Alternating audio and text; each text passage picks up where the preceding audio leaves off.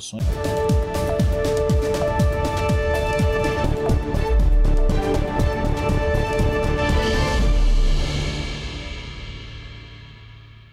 Olá, estamos no ar com o CB Agro, programa do Correio Brasiliense e da TV Brasília Rede TV. Chegamos até você pelas principais redes sociais e os principais tocadores de podcast do país. Se liga e participe aqui com a gente em nossas lives do Correio, que você pode escolher Facebook, Twitter ou YouTube. Eu, eu sou Roberto Fonseca e aqui com a gente está o, o ex-deputado distrital João Vale, ex-presidente da Câmara Legislativa, ele que é produtor rural, integrante do grupo de transição do governo Lula na área da, da agricultura. Bem-vindo, Joe. Fico agradecido, fico muito feliz de estar aqui com vocês. É, gostaria de conversar esse nosso bate-papo, essa entrevista, perguntando para o senhor qual é o principal desafio do setor da agricultura no país? Bom, eu acredito que uma das coisas que são hoje cobradas, e a gente precisa prestar atenção, a gente produz para alguém e a gente produz para clientes, né? É a produção com preservação. Produzir e preservar. Isso é um desafio que precisa ser colocado na mesa, é, trabalhado para que a gente possa ter sustentabilidade e é essa palavrinha mágica que hoje está em todos os mercados do mundo. Então, essa é a, é a, é a lógica que a gente tem que ter. É, esse desafio é, de produção de alimento, de, dessa diversidade toda climática brasileira, que é um, um continente, né? a gente tem acontecendo tudo ao mesmo tempo em todos os lugares. É, e você precisa regular, né? precisa ter uma regulagem, regulamentar esse processo para que você possa ter segurança alimentar. A outra coisa que a gente precisa fazer enquanto produtor é essas as nossas instituições coordenadas, juntas, buscando melhorar a qualidade de vida de quem está no campo. E vou dar alguns exemplos. Hoje, internet é um desafio no espaço rural. Né? Você tem as tecnologias, os robôs, os tratores autônomos, todo o processo é, de, de, de, GPS, drones e etc. Para se ir para uma agricultura 4.0, uma agricultura que, de performance, de alta performance, produzindo e preservando, a internet é fundamental nós temos ainda uma dificuldade né, de um programa nacional, de um programa grande, no Distrito Federal, de um programa do Distrito Federal. Do, aí o governo precisa entrar, porque tem coisas que o governo precisa desatar nós, para que nós individualmente possamos é, entrar no jogo. Né? Então, o que é coletivo, o governo pode fazer e cada um faz a sua parte para poder continuar andando. Então, você tem coisas que estão na lateral, quer dizer, internet. Internet é muito importante hoje para a gente é, a nomeação do senhor para o grupo de transição saiu ontem, bem recente ainda. Como que está essa discussão já? É, reuniões já estão ocorrendo? Sim. Qual é a ideia? Que seja feito um, um planejamento já para o Ministério? É, na realidade, transição é diagnóstico, né? Você precisa, para fazer a transição, é o seguinte, como está acontecendo, né, esse processo, é para que você depois possa fazer um prognóstico. Então, eu vou, na transição, primeira coisa, como é que está acontecendo para que possa não, não, não, não tenha quebra de fluxo de trabalho. Isso é uma coisa muito importante São que tem na nomes? cabeça. São oito, né? Oito nomes, é. é. Na coordenação, mas tem as equipes que dão suporte a esse processo. Então, o, o, tem três ex-ministros que têm uma, uma experiência enorme, ex-presidente de Embrapa, diretor de Embrapa. É, então, há uma, há uma experiência muito bacana que está sendo colocada na mesa. É, e o que precisa ver é que, o, feito o diagnóstico, está assim, ó, como é que eu faço para essas coisas que são boas não pararem e não ter quebra no fluxo de trabalho que vai afetar diretamente é, a questão da vida dos produtores e o comércio brasileiro, porque hoje o agronegócio é uma locomotiva do nosso PIB, né? Ele é a locomotiva que puxa. Então, a, o cuidado que tem que se ter de não é, é, é fazer a, a, colocar a questão ideológica é, acima de tudo, tá? Eu preciso preservar o processo para que o meu cliente final, que é o cidadão brasileiro, ele seja agraciado nesta transição. O que eu tenho falado muito aqui é, é uma transição, depois você já vai fazer planejamento para as, as mudanças que venham acopladas à política do governo que entrou, porque isso é uma política proposta, então a estrutura, a instituição, ela precisa dar conta de colocar em campo, na execução, aquilo que foi prometido nas campanhas, mas eu tenho uma base, né, de uma política de Estado que já acontece. Por exemplo, a, a fiscalização, o Serviço de Inspeção Federal, as, todo o processo que já acontece. Eu estou dizendo que a, a, a, transição ela precisa hoje se transformar numa mutação. porque a gente não pode cons conseguir resultados diferentes fazendo o mesmo. E a estrutura de governo já está em discussão? Sim. Aí, é, acho que a gente primeiro está fazendo diagnóstico, vai fazer. Agora, já existem propostas dos, pela experiência de quem está nessa nesse, nesse comitê né, de transição, propostas inclusive de mudanças de estrutura. Né? É, é, que eu acho que vai precisar alguma coisa mudar. Por exemplo, né? agricultura, é, aquicultura e pesca. Sim. O senhor avalia que tem que ter um ministério próprio ou, ele, é, ou ainda ele tem que estar um, ser um braço da, é, da agricultura? Você tem duas coisas. O Ministério do Desenvolvimento Agrário há uma, uma coisa de separar mesmo, de voltar a ser como era no governo anterior, né, do PT, é, e a, a, pesca e a aquicultura também. Agora, eu acho que o que tem que se levar em consideração é e o setor? O que, que o setor quer? O que, que deixa é, é, confortável o setor? Porque eles são os clientes do processo, né? Então, é, é, essa, eu acho que é por isso que a experiência dessas pessoas que estão no comitê são muito importantes, para errar menos, né? errar pouco. Porque esse é um modelo que, sendo o Ministério da Agricultura o que é e é, é, é o que representa para a balança, para o PIB brasileiro, tem que errar muito pouco. Né? É, no momento de polarização, você tem que ter alguém para amalgamar isso, para juntar esse processo, porque os objetivos são os mesmos. Né? Então, é, eu acredito que essa equipe está muito preparada, é uma equipe muito madura, né? Eu estou feliz porque, assim, eu acho que eu sou o verdureiro metido com esse povão todo aí. Então, eu vou aprender muito nessa transição. Né? Essa é uma coisa que a gente vai, vai trabalhar. Agora, uma coisa fundamental que aí eu quero colocar como uma das minhas missões dentro desse processo, que eu vivo há 35 anos falando dessa questão da sustentabilidade, produção de alimentos sustentáveis, é tirar a questão da sustentabilidade, da lateralidade do Ministério e colocar a questão da sustentabilidade na via principal. Né? Então, isso é uma coisa extremamente importante. Como assim? É, virar, ser tratado como negócio mesmo? É, eu, eu acho que assim, a gente está num processo de entender, e aí eu estou falando entender massivamente, porque o cliente quer, a população quer, em todos os lugares que você vai hoje, o termo sustentabilidade é um termo que se toca, tá, já visto agora, hoje, na COP. Né? É todos esses dias na COP. Isso é, é, é, é obrigatório, nós não podemos mais tratar sustentabilidade como uma coisa ideológica pura e simplesmente. Né? Sustentabilidade hoje é negócio. É, Para vender com sustentabilidade, você consegue avançar, inclusive, em modelos de negociação diferentes. Essa é uma, uma clareza grande. A outra coisa é que uma coisa não impede a outra. Nós não estamos falando de, ah, não, a agricultura sustentável, produzir e preservar, é contra o modelo convencional. Não, as duas coisas vão andar. Lógico que se eu quero tirar da lateralidade e botar numa centralidade a questão do sustentável, eu tenho que incentivar. Eu tenho que botar estrutura, eu tenho que trabalhar orçamento. Essa é uma coisa fundamental. E trazer a sociedade civil, trazer as estruturas. Hoje o Brasil é, um, é um, uma máquina enorme na questão do agro. Né? Então, é, eu acho que o, o, governo e o Ministério, é, nessa transição, que tem esse grupo muito experiente, tem que olhar quais as qualidades, o que, que pode continuar, que vai continuar, que é muito bom e que foi feito, porque em todos os lugares tem coisas boas e ruins. Se eu penso construtivamente, eu ressalto as coisas boas.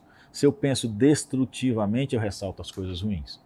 E quando você tem uma transição de governo, essa sempre o governador ou o presidente entra sempre reclama, não, porque não sei o quê, porque ele está na realidade criticando e destruindo o passado, uma crítica destrutiva, porque ele precisa se colocar no poder e avançar nesse processo, que é uma coisa que para mim na política eu já eu já transcendi, já não, não penso que política deva ser isso, deva, que o produto da política não pode ser voto, tem que ser qualidade de vida das pessoas e tal. Essa parte eu acho que a gente está ajudando e vai ajudar cada vez mais, porque é isso que eu represento, né, essa questão da sustentabilidade. É, depois da participação do presidente Lula é, na COP27, ficou claro que é, o tema mudança climática vai estar presente na discussão.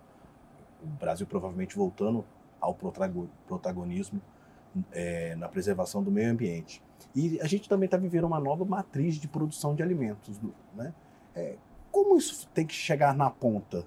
É, a nova forma de produção com é, preservação do meio ambiente, mudanças climáticas, como isso tem que chegar ao pequeno produtor lá na ponta? Isso, isso é totalmente compatível, porque assim, hoje eu tenho uma estrutura é, no Brasil chamada Embrapa, que é uma empresa maravilhosa. E nós precisamos potencializá-la. E para potencializar uma empresa pública precisa de orçamento.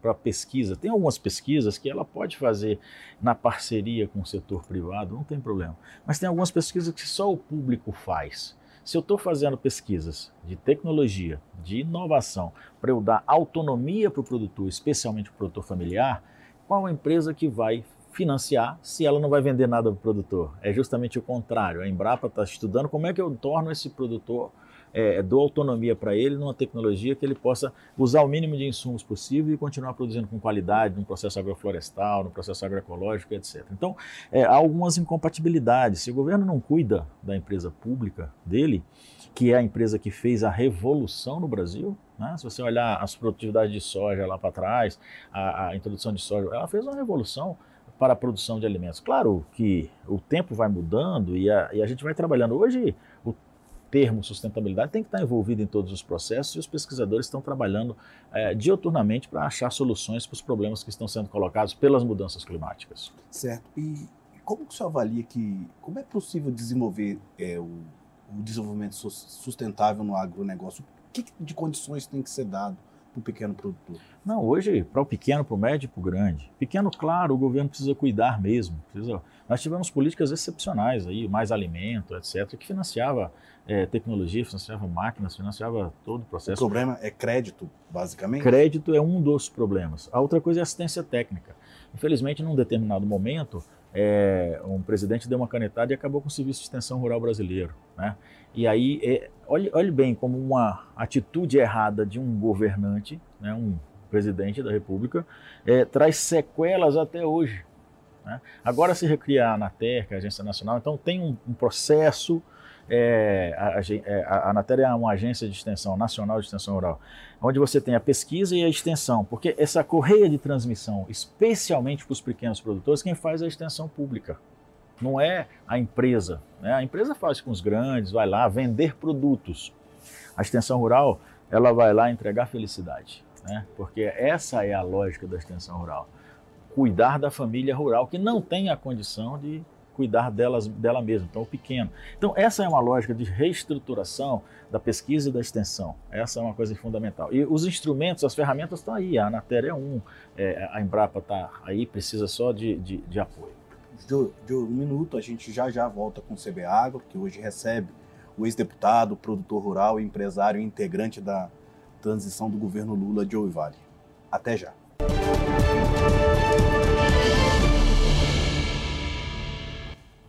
A gente volta com o segundo bloco do CB Agro, que recebe hoje Joel Vale, ex-deputado distrital, ex-presidente da Câmara Legislativa, produtor rural, empresário, integrante da equipe de transição do governo Lula na área de agricultura. Joe, a gente terminou o bloco anterior falando sobre os desafios que é para levar para o agricultor crédito e capacitação em busca do desenvolvimento sustentável. Gostaria que o senhor retomasse o assunto, Sim. falasse sobre a importância disso. Claro, eu acho que nós estamos num outro momento. Né? Então, eu acho que o principal insumo da agricultura, do agronegócio hoje é o conhecimento. O conhecimento é um insumo fundamental, fantástico e precisa ser repassado. E a estrutura de Estado, que tenha uma extensão rural, que tenha pesquisa é, pública, né, levando esse conhecimento, precisa ter uma visão sistêmica de todos os processos. Você tem o sistema Essence, tem Senar, Sebrae, né, todas essas, essas estruturas funcionando, trabalhando, levando conhecimento e assistência. Ela precisa ter, no meu entendimento, a gente precisa é, entender para que a gente possa fazer as políticas de longo prazo, que nós não temos mais por causa do soluço mandatário, nos curtos prazos da política, já dizia Marina Silva. Né? Então, essa é uma lógica importante. Nós precisamos refazer planejamentos estratégicos que transcendam os mandatos parlamentares, os mandatos de governo, etc., para que a gente consiga realmente gerar políticas de Estado que gerem confiança e disponibilizem para os produtores é, a condição deles continuarem vivendo isso geração após geração no campo. Essa é uma lógica muito importante e que precisa ser, ser vista. Né?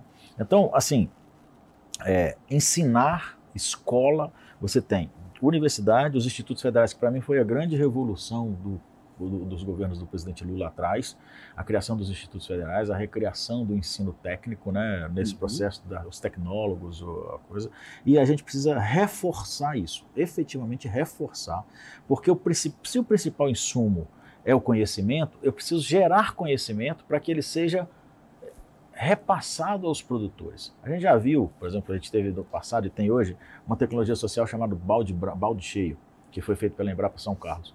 Ela revolucionou a vida de pequenos produtores de leite no país inteirinho. Como que ela funciona? Ela, são, são piquetes, né? o gado vai para piquete, vai um dia em cada piquete, tem todo o modelo de gestão desse processo. É uma tecnologia social reaplicada milhares de vezes, que levou, mudou a qualidade de vida do pequeno agricultor de leite e que precisa ser potencializada. Esse tipo de tecnologia, que está com base, com conhecimento, que é reaplicável, quer dizer, que eu posso fazer aqui, que eu posso fazer lá, que eu posso fazer em Minas, posso... ela precisa ser potencializada. Essa é uma lógica importante. Se a gente for ver, nós temos exemplos de política de Estado que, que vão para além dos governos e para além da ideologia. Né? Essa é uma lógica que a gente precisa é, investir, pensar e ver como é que eu apoio né, o, o governo apoiador, o governo que não atrapalha e que apoia. Eu acho que tem que ser esse governo, esse resultado dessa transição com mutação. Eu saio de um lado de um governo é, que é engessado, né, que está ali para auditar, fiscalizar e não sei o que, não sei o que, para um lado de um governo que está ali para fomentar, para auxiliar, para apoiar, trazendo soluções para os problemas coletivos da comunidade. É, a posse do Lula vai ocorrer daqui a 44 dias. E uma das principais bandeiras do novo governo é o combate à fome, né? que passa basicamente pelo aumento da produção de alimentos. A agricultura familiar é a principal estratégia, é a solução? Sim, é solução ela, ela precisa estar na mesa, é claro, é, como todas as outras. Né? Eu acho que essa dicotomia, essa divisão, é, é, eu acho que é uma coisa que às vezes ela, ela é, polariza um pouco e, e, cria um conflito. Não tem conflito. A gente precisa entender e amalgamar, fazer o trabalho, juntar, fazer dando às pessoas o que são das pessoas, tratando de forma diferente os diferentes. Porque toda vez que eu tra tra trato igual os desiguais, eu cometo injustiça e, é, isso, e os governos são mestres em fazer isso. Né? Aqui uma norma no escritório, sai tratando todo mundo igual e aí você tem é, agora, essas coisas que se avançou muito, a questão da legislação do leite cru, dos queijos, das denominações de origem e tal, que hoje está rodando no Brasil inteiro, isso eu acho que é uma coisa que precisa ser potencializado, precisa ser trabalhado, precisa ser é, envolver mais técnicos, mais pessoas, e aí sim o portal urbano rural é fundamental. Eu acho que a gente precisa fazer uma grande campanha né, para que as cidades entendam o papel do espaço rural, para que a gente possa é, é, é dar segurança jurídica para aqueles que estão na terra, produzindo na terra. Essa é uma coisa que eu acho muito importante. Especialmente nos cinturões que estão em torno das cidades, que na maioria das vezes são os cinturões que produzem a verdura fresca, né?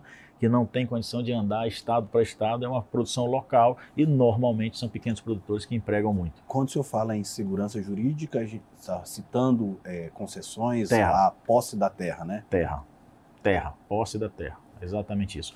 É, essa é uma, esse é um problema nacional, né? Tem se avançado, recua, avança, recua, avança, recua, mas é um problema. E a gente precisa atacar isso daí. Porque a, a forma de você manter o produtor no espaço rural e o filho do produtor lá é renda. É que ele tenha renda para ficar lá com qualidade de vida. Eu recebo muita visita na Fazenda Malão. E tem algumas visitas que são muito simbólicas, de agricultores familiares. Antes da pandemia eram duas mil por ano, agora voltou Hoje mesmo recebi um grande grupo de nutricionistas e ontem recebi outro grupo de nutricionistas. Amanhã vou receber produtores. Semana passada, vocês sabem, fizemos uma imersão com produtores do Brasil inteiro num curso lá.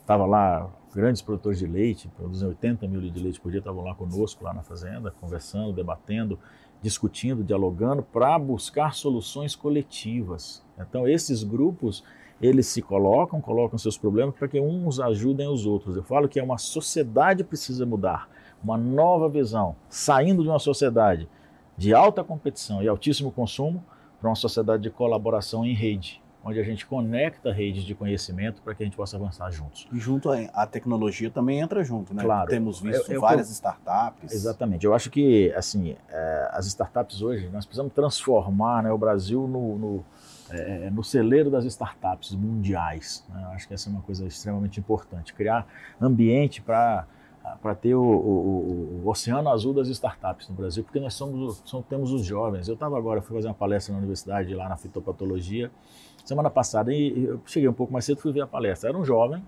né, inovador, é, que desenvolveu uma tecnologia a partir de uma startup que ele participa, é, de uso de, de algas é, nas plantas, para fazer defesa de plantas e para fazer nutrição de plantas. Né? Então, assim, é, usando clorela, que é uma alga produzida, e aí criou, gerou um produto que hoje está provavelmente vai invadir o mundo, né? porque é uma tecnologia limpa, sustentável, é, de última geração. O custo é alto? Não, o custo que dá é aceitável, tranquilo, é, é, é uma tecnologia de última geração. é, é, é, é para aí que a gente deve caminhar, né? Então, e é um, um, aluno de doutorado da universidade que se deu a condição e a gente tem que avançar. Então, temos que dar é, é, condição para os nossos produtores, para os filhos dos produtores, para os jovens fazerem o máximo de transformar, de ficar, de ter o reconhecimento, é, a gente saber mesmo que somos a locomotiva mundial do agronegócio. Joe, a gente está entrando no minuto final da entrevista e eu não posso deixar de perguntar para o senhor. O senhor faz parte do grupo de transição e o senhor tem expectativa de participar do governo Lula? Como? Como o seu partido está negociando isso? A minha expectativa é de ajudar. Estou pronto para ajudar em qualquer situação, desde que se tenha as condições para a gente ser efetivo naquilo que a gente decide, no que a gente sabe fazer, botar a experiência para ajudar a vida de, das pessoas. Se tiver essa efetividade, participo de qualquer forma. Se não tiver, não participo de nenhuma forma. E negociação de cargos já está ocorrendo? Não. Essa discussão? Como, como nada, está nada, nada, absolutamente nada. A gente está, até porque pode mudar muita coisa na estrutura, né? Então eu acho que o, o, o, saudável agora é a gente fazer uma transição correta para que os produtores se sintam seguros para continuar produzindo e alavancando o Brasil para o mundo inteiro na parte de produção de alimentos. Tá, Jorge. Joe, muito obrigado. Sebreia Agro fica por aqui. Obrigado pela companhia de todos. Até a próxima. Tchau.